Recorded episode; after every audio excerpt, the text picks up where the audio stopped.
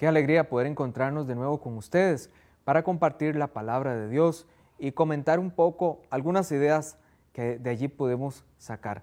Siempre la invitación es que usted se haga la pregunta, palabra de Dios, ¿qué me quieres decir?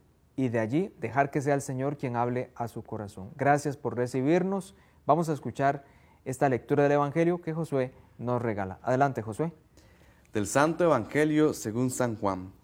Cuando Judas salió del cenáculo, Jesús dijo, Ahora ha sido glorificado el Hijo del Hombre, y Dios ha sido glorificado en él. Si Dios ha sido glorificado en él, también Dios lo glorificará en sí mismo, y pronto lo glorificará. Hijitos, todavía estaré un poco con ustedes. Les doy un mandamiento nuevo, que se amen los unos a los otros, como yo los he amado. Y por este amor, reconocerán todos que ustedes son mis discípulos. Palabra del Señor. Gloria a ti, Señor Jesús.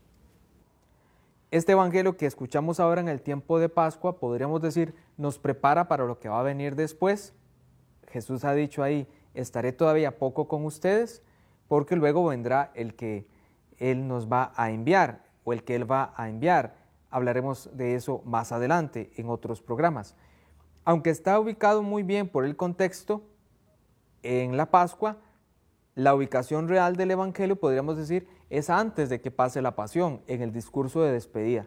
Cuando Jesús pues menciona eso, que pronto se irá. Está hablando de lo que va a venir, de su pasión, el discurso de despedida.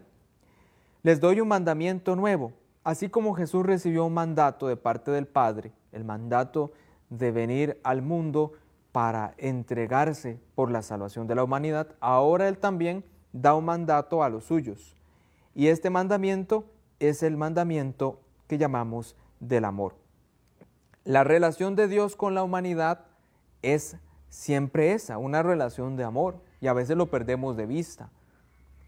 Dios quiere relacionarse con nosotros desde allí, desde el amor.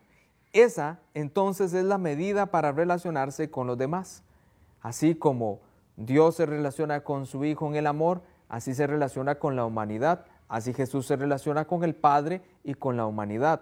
Entonces nuestra relación con Dios debe ser una relación de amor, pero también nuestra relación con la humanidad, con los demás, debe ser una relación de amor, que sin duda, pues llevarlo a la práctica no resulta nada fácil, lo sabrán ustedes muy bien. Pero esa es la tarea que se ha encomendado. Les doy un mandato. Debemos cumplir con el mandato de Jesús.